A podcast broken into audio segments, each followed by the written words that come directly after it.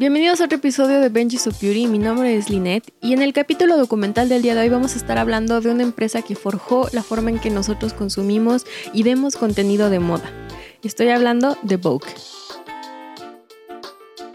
Presentado por Benji's of Beauty Podcast, narrado por Lynette Gutiérrez. Esta legendaria revista de moda nació en Estados Unidos en diciembre de 1892. Fue creada por el empresario Arthur Baldwin con la idea de que la revista saliera de manera semanal y estaba enfocado en el público de clase alta de la época. Orientada a su vez a un público tanto femenino como masculino al cubrir noticias de diferentes ámbitos sociales y culturales. Y esta revista se vendía por 10 centavos. Cuando él fallece en 1909, quien toma las riendas es Conde Nast, un abogado, publicista y empresario neoyorquino, quien decide darle un giro a esta revista y decide aumentar la rentabilidad que ésta tiene.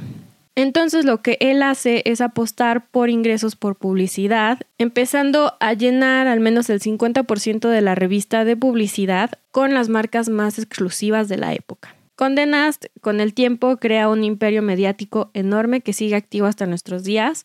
Si están viendo por YouTube, les vamos a dejar aquí un listado, una imagen para que se den cuenta nada más de la magnitud que es Conde Nast hoy en día, de todas las empresas que tiene y publicaciones.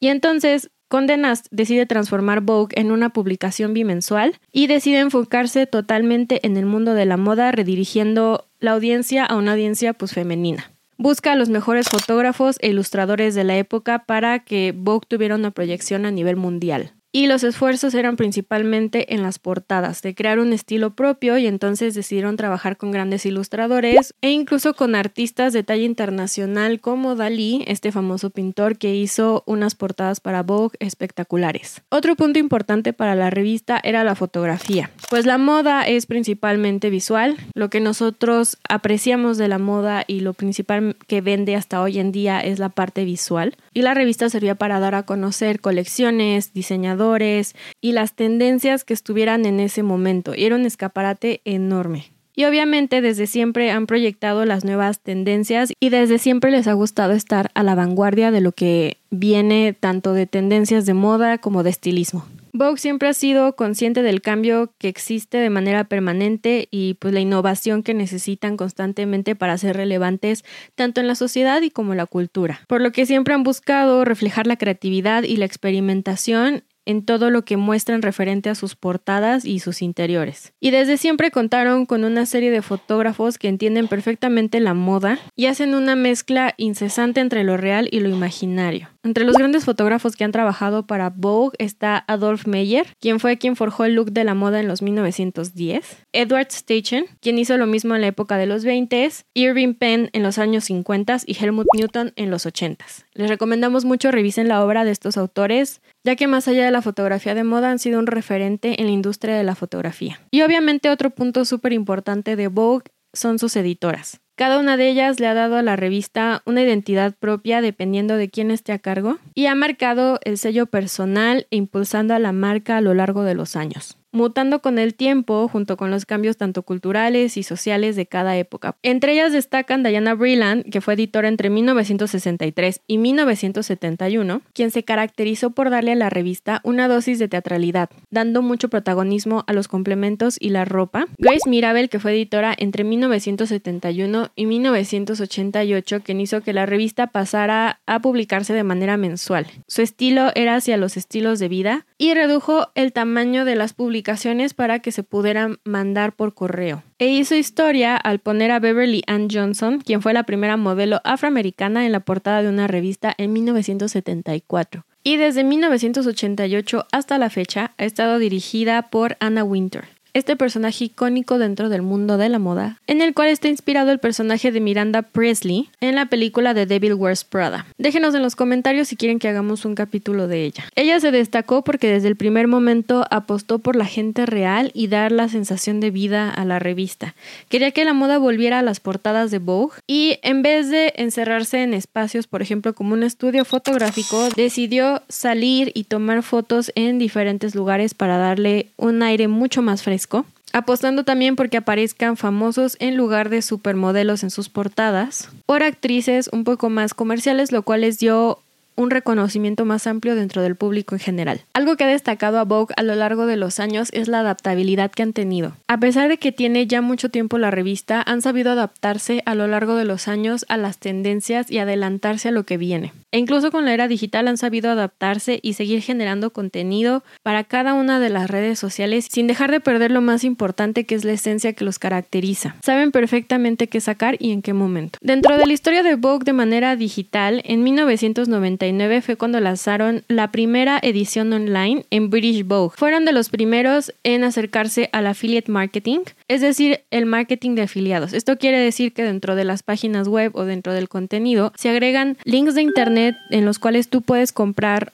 un producto y la persona que publique ese link va a recibir una compensación monetaria a cambio de. Y aprovechando el contenido que hacen de reviews de productos, vieron la forma de monetizar este tipo de contenido e hicieron una colaboración con las mismas marcas para poder vender los productos y hacer links de afiliados. Y entre las diversificaciones que han tenido, lanzaron Team Vogue en el 2003, que es una publicación hermana de la misma revista. Todo esto para apelar a un público joven y hacer competencia a otras revistas que ya estaban en esa época como Teen People, El Girl y Seventeen. Y obviamente también tener ese público de niñas jóvenes entre 13 y 15 años. También decidieron abrir un Vogue Café, en julio del 2003 abrieron Vogue Café en Moscú y estuvo abierto varios años. Tenía un estilo muy de la revista, muy bonito. Les dejamos aquí unas imágenes para que lo puedan ver. Sin embargo, a la fecha ya no está abierto. En el 2003, en colaboración con la CFDA, que es Council of Fashion Designers of America, lanzaron el Vogue Fashion Fund. Todo esto con el objetivo de darle una plataforma a diseñadores nuevos y pequeños para darles exposición y apoyo monetario para que pudieran realizar sus proyectos. En el 2015, este programa dio alrededor de 4.3 millones a más de 30 diseñadores y compañías. También se aliaron con Amazon para hacer una serie llamada Fashion Fund, que consta de 10 episodios de media hora y lo pueden ver en Prime Video. Y a la fecha sigue vigente. Su presencia digital es muy fuerte, tienen un canal de YouTube con 14 millones de suscriptores, en donde tienen diferentes series de videos que se han vuelto icónicas y muy conocidas a lo largo de los años. Son muy famosos por los videos de las celebridades arreglándose en sus casas, en donde te muestran sus rutinas de belleza, han trabajado con artistas muy grandes, este Kylie Jenner, Ariana Grande, Esther Expósito. Recientemente sacaron una serie en donde las celebridades analizan y hablan sobre los looks que han tenido a lo largo de los años. Esta ha sido una serie muy exitosa dentro del canal de Vogue y obviamente la icónica serie de 73 preguntas con, en donde van a la casa de algún famoso, de alguna persona y les preguntan 73 preguntas de diferentes ámbitos de su vida que pueden ser tanto planeadas como no planeadas y bueno, hacen un recorrido por las casas, es un contenido muy natural y también es uno de los contenidos con los cuales Vogue se ha proyectado dentro de las plataformas digitales. Todo el contenido que tienen dentro de su canal de YouTube es un contenido muy curado, muy de acuerdo al estilo que ellos tienen, sin embargo se han ido adaptando a lo largo de los años a las nuevas tendencias. Han sabido aprovechar y han sabido utilizar estos canales para seguir dando a conocer la marca. Y no nos podemos olvidar también la famosísima serie en donde vemos que tiene cada una de las celebridades en bolsas. Y hay algunos muy divertidos, así que les recomendamos que vayan al canal de YouTube de Vogue. También tienen la página web llamada Voguepedia, entre los cuales los eh, escritores de Vogue podían meter contenido y bueno, servía como una gran forma de buscar contenido relacionado con la industria de la moda y la industria del lujo. También tienen Vogue Fashion College. En el 2011 abrieron este colegio llamado College of Fashion and Design en Londres y ofrecen diferentes cursos. Actualmente se encuentra en varios países, incluso también en México lo podemos encontrar. Y Vogue obviamente se ha convertido en parte de la cultura pop. Ha sido referenciado en muchísimas series, películas y canciones. Entre los más grandes ejemplos es la canción Vogue de Madonna. También aparecía mucho esta revista en la serie Sex and the City, en donde Carrie Bradshaw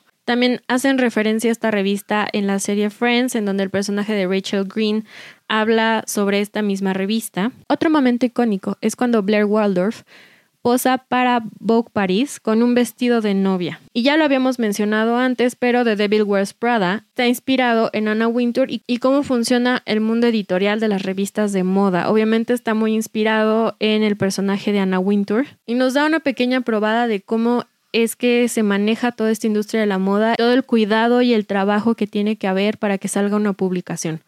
Aunque no se sabe con certeza, se dice que la revista gana alrededor de mil millones de dólares por año y tienen más de 3.000 empleados. Y eso fue todo por el capítulo documental del día de hoy. Déjenos en los comentarios si ustedes han consumido contenido de esta revista. En lo personal a nosotros nos encantan tanto los artículos como los videos que publican en redes sociales, sobre todo en su canal de YouTube. Tienen contenido muy interesante, les recomendamos que lo vayan a ver. Y bueno, no se olviden de seguirnos en YouTube como Bean Floriana, en Spotify como Benji's of Beauty y en nuestras redes sociales nos pueden encontrar y pueden encontrar contenido exclusivo que publicamos todas las semanas. Nos encuentran como Benji's of Beauty y bueno, nos vemos en un próximo episodio.